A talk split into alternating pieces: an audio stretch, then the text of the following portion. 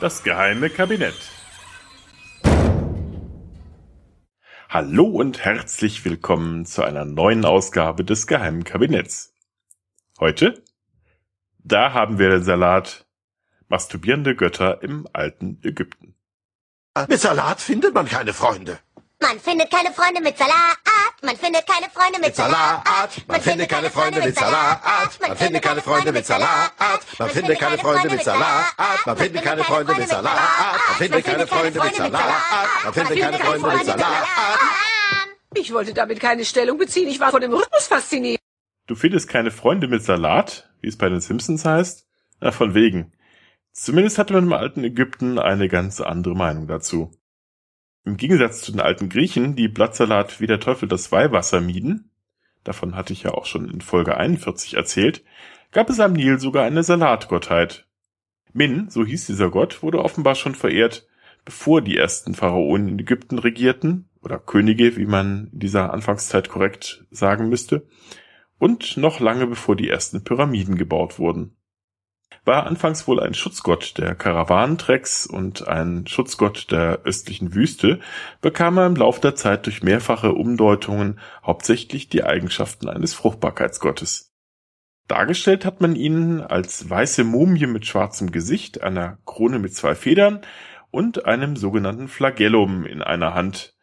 Was das eigentlich ist, weiß keiner so genau. Die Deutungen reichen von einem symbolischen Dreschschlägel bis zu einer Art Fliegenklatsche gegen Dämonen.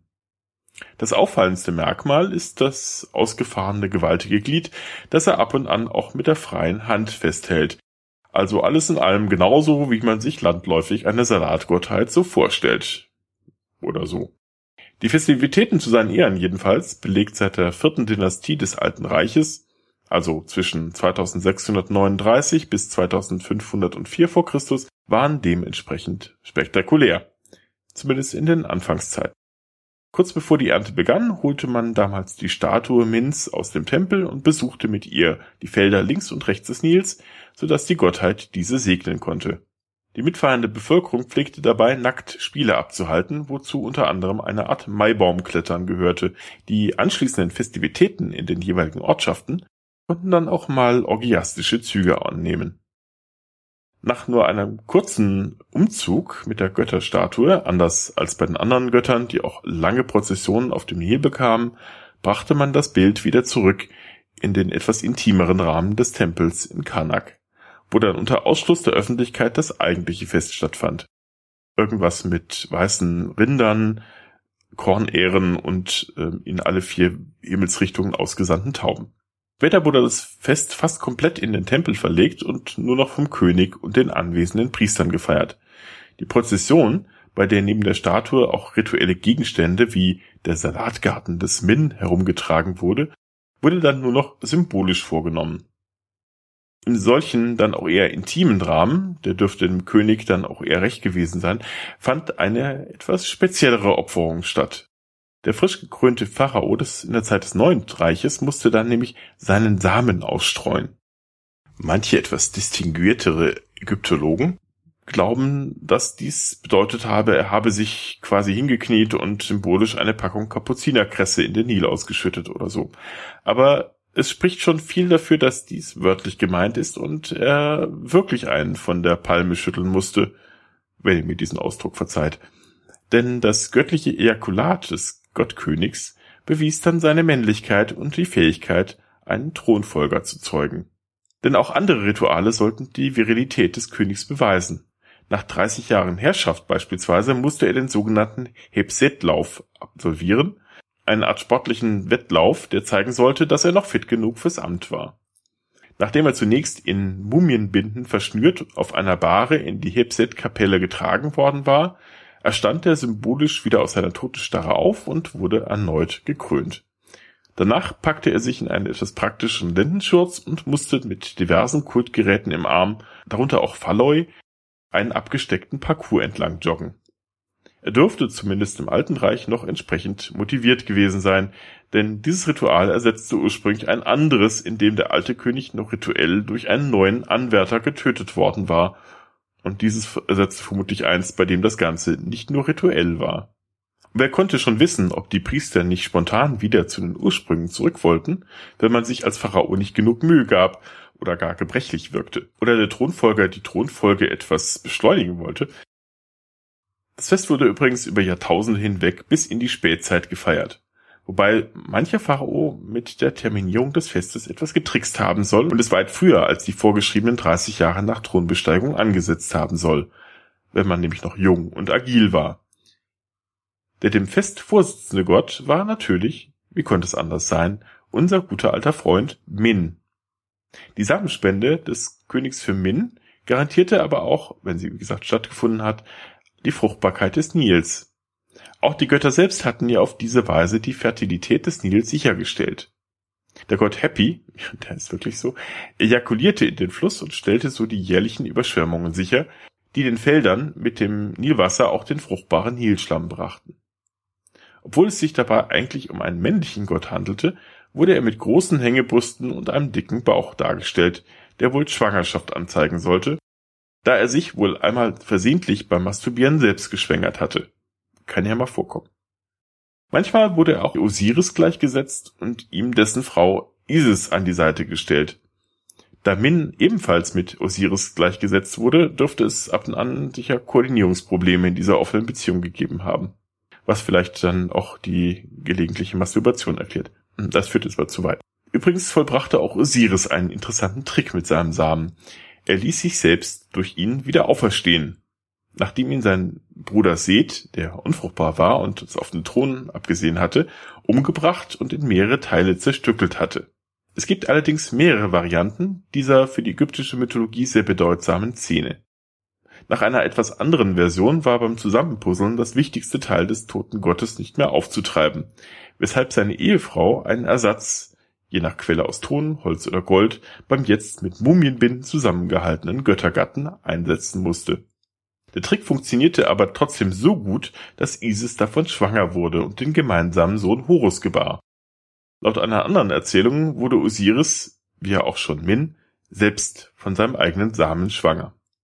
Übrigens fand auch die Schöpfung durch Masturbation statt. In einer der vielen Schöpfungssagen Ägyptens schuf sich der Gott Atum aus der großen Leere selbst. Und da Lehren per se etwas langweilig sind und er gerade auch nichts zu tun hatte, masturbierte er ein bisschen und erhielt zu seiner eigenen Überraschung die Gottheiten Shu und Tefnut, die dann die weitere Schöpfung für ihn übernahmen. Und was hat das jetzt alles mit Salat zu tun? Na, nicht ungeduldig werden. Dazu kommen wir jetzt. Horus, inzwischen herangewachsen, will nun den Tod seines Vaters Osiris rächen, obwohl der ja wieder lebt. Aber wer sagt, dass Religion logisch ist? Und er beansprucht den Thron seines Vaters, auf dem es sich allerdings schon Onkel Seth bereits gemütlich gemacht hatte. Zunächst führt er Krieg gegen den Usurpator, das nutzt aber nichts, und versucht es dann mit einer gerichtlichen Auseinandersetzung übrigens unter Vorsitz des eben erwähnten Schöpfergottes Atum. Nachdem das aber auch scheitert, immerhin nach 80 Jahren Verhandlungsdauer, das wird die Anwälte relativ reich gemacht haben, versucht man es nun mittels etwas handfesterer Lösungen, so unter anderem Wetttauchen.